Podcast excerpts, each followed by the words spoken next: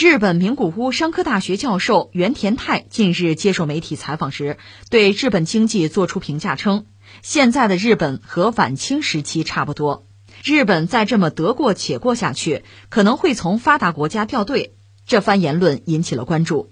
据报道，原田泰最近接受专访时表示，日本经济现在已经直逼发达国家的最低水准了。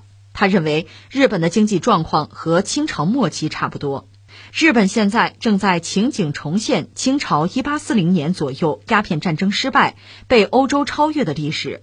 虽然必须要改革，但什么都不做，直到一九一一年辛亥革命后灭亡。原田说：“现在的日本也是。”明明知道一切都没有好转，但却什么都不作为，就这么一直衰落下去，所以才会说日本现在像晚清。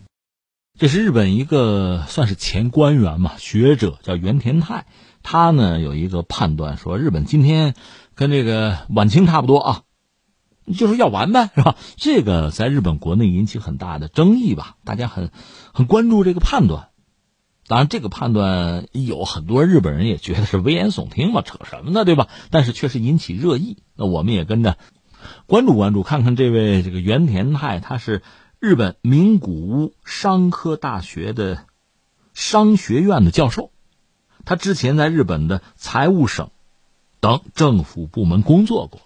说到底，他就觉得日本目前啊，这个状况不佳，特别是经济上表现不好。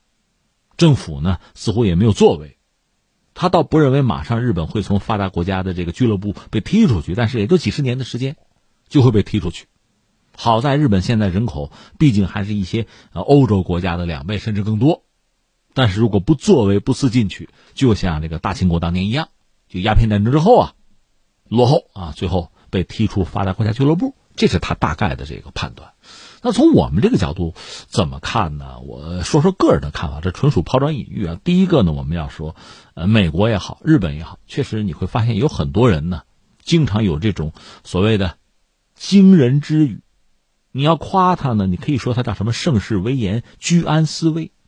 他们经常讲我们不行了，我们落后了，啊，甚至中国超过我们了，总有这样的声音。你说你拉倒吧，他们现在就是不行了。哎，他们行的时候，这样的声音也是有的。所以我倒觉得呢，在一个社会，在一个国家里，有一些学者、一些知识分子，要非常敏感的意识到，在前行的道路上遇到什么问题没有，我们自己有什么麻烦没有，我们有什么短板没有，要把它说出来，要想办法解决问题，要补上。从这个角度讲，你看美国好多学者也动不动讲哈，我们哪不行，我们哪又落后了。日本人也经常这样讲，这似乎已经成为他们一种传统、一种民族性格里面根深蒂固的东西，这是很值得我们关注的。那相反，如果大家就爱听好听话，就像这个已故的一个作家王小波，嗯，他那个杂文里有一篇叫做《花剌子模信使问题》，大约就讲什么呢？算是个预言吧。就当年那个花剌子模被蒙古人灭掉的那个花剌子模，那个国王呢，就爱听好听话。就是你作为一个探作，你作为一个探马啊，作为一个细作呀，你往回报这个情报啊。你报好听的有赏，报那些这个危险的事情哈，那些危机的东西宰了，那你想最后的结果，大家都说好听话吧，最后就亡国了。所以这是我的一个这个观察吧，先放在这儿。那第二个，刚才我们说了，有朋友说，那他现在就是不行了。对，目前日本经济增长应该说是停滞的，在整个西方发达国家里，在这个 G 七里边，它差不多就是现在啊就垫底了，增长率非常低，或者就没有增长。这个确实就像这位教授所说，应该是日本人好好的考虑怎么办。从我们这个角度讲，随口说三点。第一点呢，就是二战之后日本经济曾经腾飞过、崛起过，但是也一度遭到美国人的打压，日本人只能是委曲求全，旁逸斜出，他不能迎头对撞啊，所以他自己的路走的是比较窄的。那第二个呢，就大量的造假现在被爆出来，很多企业造假是几十年之久啊。就给人留下深刻的印象，日本制造的神话逐渐就破灭掉了。还有一个是什么呢？你说人口老龄化吗？这可以算啊。如果这个算呢，还有第四，就是在一些新技术，比如说 IT 这个产业，这个领域，其实它没有跟上。在人工智能这些领域，似乎现在中美争得很厉害，欧洲和日本好像做闭上关了，就这一波没有赶上。那你只能想办法补短板。呃，我们看到最近日本和美国走的又比较近，在半导体 IT 这个领域似乎要加强合作，甚至还有说法说什么要共同合作搞这个两纳米芯片了，有这个说法啊。那这个我们把它理解就是和这位这个教授担心的相反，日本政府还是想有所作为的哈。但是最后有没有结果，或者说只是替美国做嫁衣裳吗？能否促进自身经济社会的发展，就自己能够有收益？这是一个需要打问号的东西，这是一点啊。那在第三点，我们要说什么呢？这位教授呢，把目前的日本就是比作当年中国的晚清。哎呀，中国晚清叫半殖民地半封建社会啊，对吧？后来就革命了嘛，辛亥革命了嘛。那半殖民地半封建社会，用这个东西套日本，能不能套住呢？你也不能说完全没有道理。所谓半封建嘛，他现在的政治就是派阀呀，派阀政治啊。这个有它封建的因素在啊。至于所谓半殖民地，对啊，它内政外交很大程度上听命于美国。日本人自己都说自己不是一个正常国家呀，它并不是绝对的完整意义的主权啊。那你要这么做一个比量的话，也未必没有道理啊。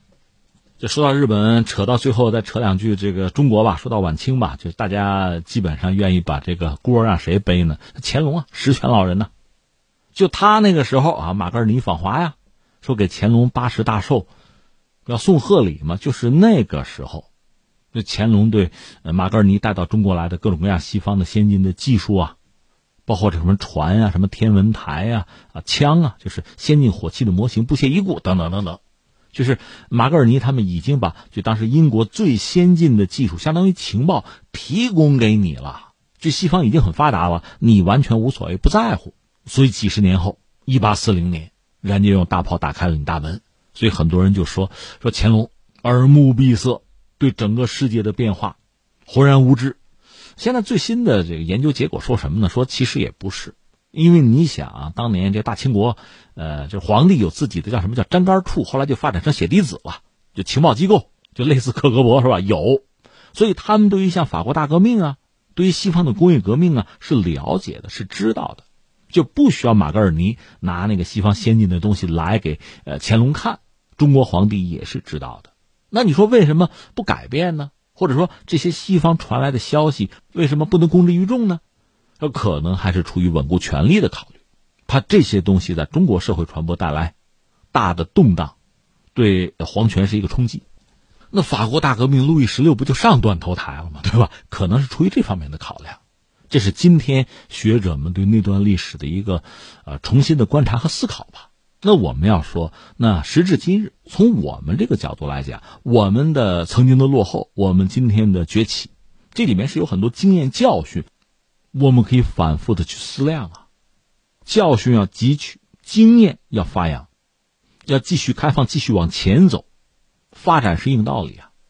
这样我们才可以避免中国曾经走过的弯路。那至于日本人。现在已经有人啊发这个所谓盛世威严，日本毕竟是发达国家嘛，所以叫盛世威严不是不可以啊。说我们日本已经成了当年的晚清了啊，那是不是也会有励精图治，有洋务运动，有百日维新，甚至辛亥革命呢？这只有日本人能回答了。